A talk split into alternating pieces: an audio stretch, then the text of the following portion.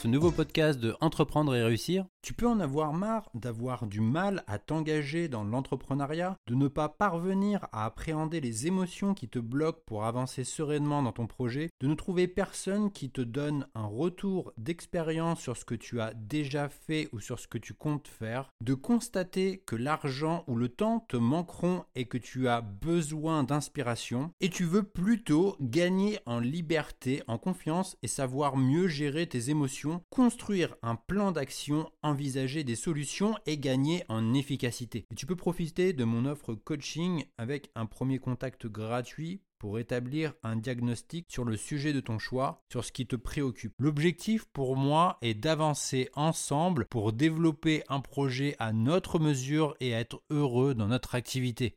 Tu retrouveras toutes les informations disponibles sur la page Mon offre coaching disponible sur mon site entreprendre-et-réussir.co. La préparation mentale peut concerner tout le monde, que tu sois artiste, freelance, commerçant, thérapeute, restaurateur, blogueur, psychologue, chef d'entreprise ou en reconversion professionnelle. Et tu peux le voir un peu comme une préparation à la compétition mais qui s'exerce d'abord avec toi-même. C'est un apprentissage d'habilités mentales et cognitives visant à optimiser ses performances personnelles, notamment grâce au plaisir dans ta pratique. Et tu vas peu à peu atteindre l'autonomie pour ne plus dépendre de ton coach en entraînant tes capacités et habilités mentales. Il y a trois principes à travailler. Le premier, le bonheur dans ta pratique. Le second, la prise de confiance grâce à l'effet de ta progression.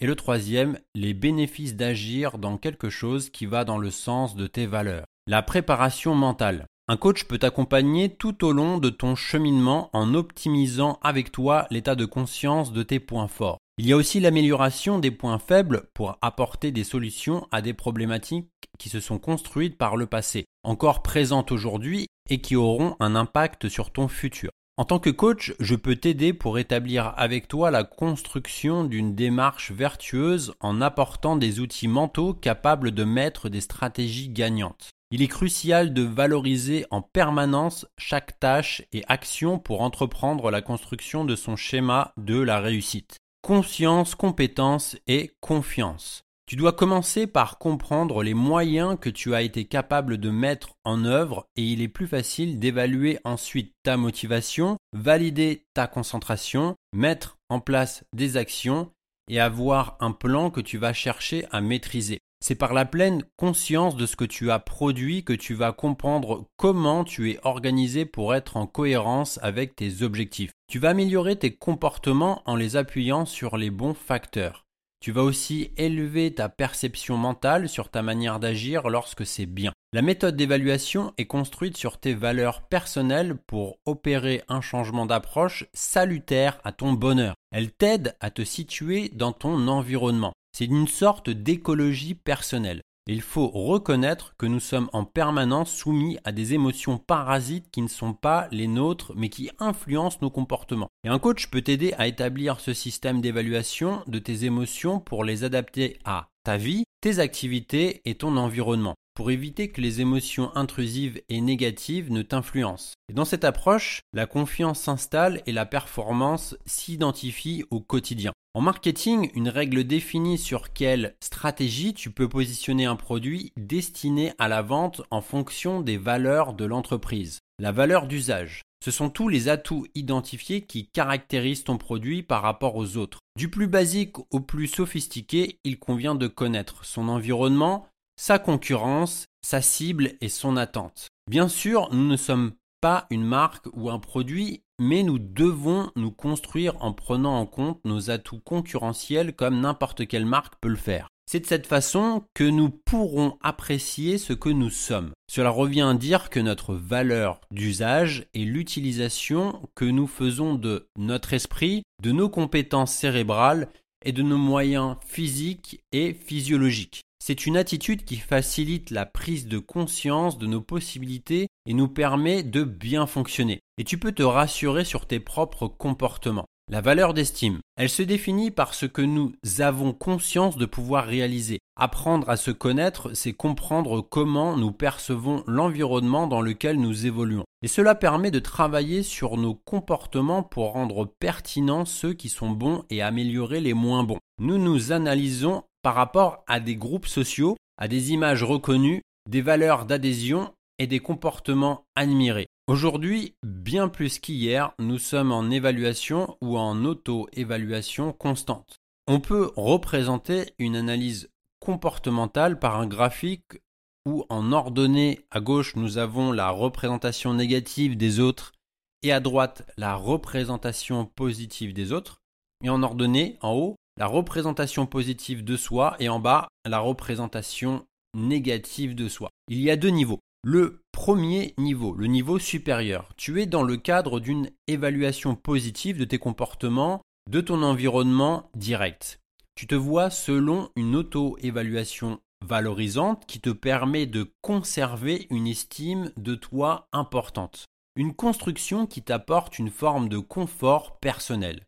Tu te vois en mode plus en observant les caractéristiques des autres, les qualités que tu as reconnues chez les autres. Il y a le niveau inférieur. Ce sont les personnes qui ont une vision dégradée et une estime de soi en berne. Tu te vois en moins en observant les moins des autres qui sont identiques à tes moins et toutes les qualités dont disposent les autres et pas toi. L'estime de soi en psychologie est un terme qui désigne le jugement ou l'évaluation forte d'un individu par rapport à sa propre valeur lorsqu'il accomplit une chose qu'il pense valable. Il ressent une valorisation. Et lorsqu'il évalue ses actions comme étant en opposition à ses valeurs, il réagit en baissant dans son estime. Première marche ou premier barreau le regard parental sur tes comportements. Puis vient l'école accompagnée de l'adhésion au premier groupe social de la petite école, les camarades les plus représentatifs avec lesquels on peut jouer ou au contraire le rejet du groupe reconnu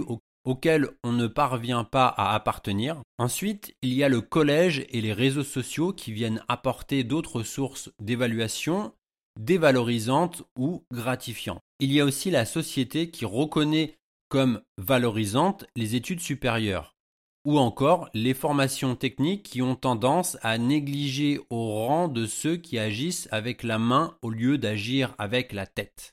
L'émotion est personnelle, mais leur construction est multifactorielle. Elle ne se fonde que sur ce que nous ressentons en priorité, mais également sur ce que nous fait ressentir les autres. Ce sont toutes les strates de nos sentiments sur lesquelles vont émerger nos émotions trois principes de la préparation mentale. Il y a trois fondamentaux de la préparation mentale. En premier, le plaisir de pratiquer. Ce sont les entraînements et la motivation. En second, le sentiment de progresser. C'est l'amélioration de sa confiance. Et en troisième, l'engagement et l'investissement. C'est être acteur de sa performance. Le plaisir de pratiquer, quel que soit le niveau de tes objectifs, c'est la notion la plus importante dans ta pratique et dans ton environnement pour passer l'adversité. Et même si sans lui il est possible de connaître une progression, elle sera de courte durée et elle ne t'engagera pas dans une pratique à long terme. Le manque de stimulation positive va rapidement provoquer une forme de dégoût. Et c'est grâce à des entraînements renouvelés que tu pourras bénéficier d'une forme de puissance psychologique et le sentiment de faire des choses que les autres ne font pas. Une compétition peut aussi être une puissante source de motivation. C'est l'occasion de savoir si ton entraînement apporte des résultats et valide la masse de travail que tu t'es infligé. Entretenir le sentiment de progression. C'est avant tout construire une planification de ses tâches et définir correctement ses objectifs. Ces deux éléments permettent d'éviter la lassitude de l'entraînement la fatigue, la répétitivité qui sont les sources de désengagement causées par le manque de plaisir. Une bonne programmation de tes objectifs encourage une juste évaluation par rapport à tes possibilités et à ton évolution. L'engagement. Elle peut être travaillée avec un coach ou seule de manière à bien définir sur quelle échelle de valeur le niveau qu'elle prendra dans ses différentes composantes. Dans ta discipline, pose-toi les questions suivantes. Quels sont les moyens temporels que je m'accorde? Sont-ils en concordance avec ma discipline et mon niveau d'aspiration? Sont-ils en adéquation avec ma vie sociale, familiale et professionnelle Ces questions servent à définir si tu es vraiment engagé dans une démarche compétitive élevée. Si ce n'est pas le cas, tu vas pouvoir adapter ton comportement et solliciter des ressources mentales selon un processus plus relâché. Il ne faut pas confondre le trop plein d'engagement avec la qualité de ce que tu vas produire. Tu dois conserver une vie sociale et une vie familiale constante pour bien évoluer vers la performance. L'engagement est une démarche qui va te pousser à faire les choses autrement. Tu vas t'engager à faire mieux ce que tu as l'habitude de faire. Et cela sans vraiment penser au processus de l'action à accomplir. Tu vas automatiser beaucoup de tâches et leurs répétitions te demanderont moins de conscience efficiente et d'attention de ta part grâce à l'expérience, la répétition, la lassitude aussi parfois, et la décontraction également. C'est souvent le signe d'une stagnation opérationnelle. Nous ne pensons pas vraiment à ce que nous allons faire, nous le faisons parce que nous le devons. Dans ta pratique, tu peux observer le protocole suivant. En premier, que suis-je venu chercher dans ma pratique? Tu dois connaître toutes les spécificités de ta discipline. En second, me suis-je amusé pendant ma séance? Quel est l'aspect ludique de ta discipline? En troisième, est-ce que je l'ai bien réalisé? As-tu bien fixé tes objectifs à atteindre?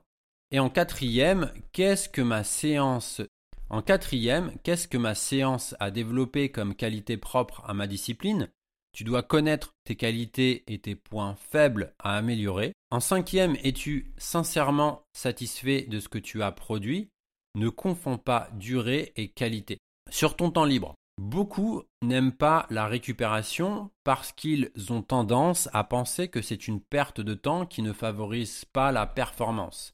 Alors qu'au contraire, c'est là que l'esprit est capable de repousser ses limites. Et dans le cas contraire, le cerveau par sécurité peut imposer inconsciemment l'arrêt pour un temps plus ou moins long et non consenti. Dans l'analyse que tu fais, c'est un moment important qui permet d'être en retrait de ton action pour observer les résultats de tes comportements. Il faut être d'une totale objectivité. Ai-je les moyens de mes ambitions? Est-ce que je les ai utilisés à bon escient? Qu'est-ce que je dois améliorer?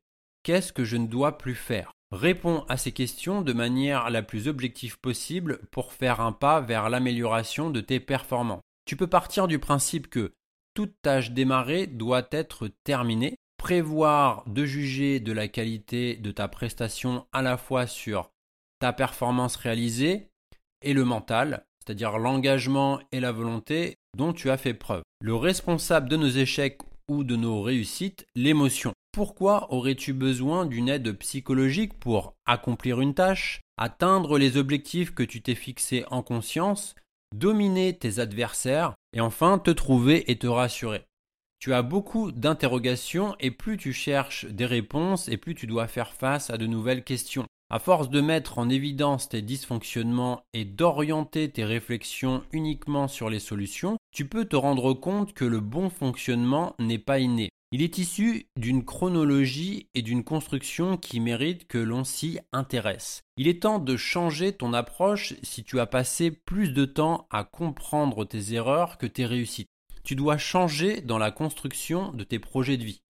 Une situation peut créer une sensation de sécurité, un sentiment de confort et d'assurance. A l'inverse, tu peux subir un sentiment de vide, de solitude, de rejet et de désintérêt, et un manque d'attention. Des émotions telles que la tristesse, la colère et le dégoût vont apparaître. C'est une construction naturelle de nos émotions personnelles par le biais de l'interprétation du comportement des autres. C'est une émotion intrusive qui se construit sur la reconnaissance de ce que ressentent les autres et tu peux adopter les mêmes comportements par mimétisme. Nos émotions définissent notre fonctionnement qui est directement impacté par nos émotions. Le principe de l'antimodèle.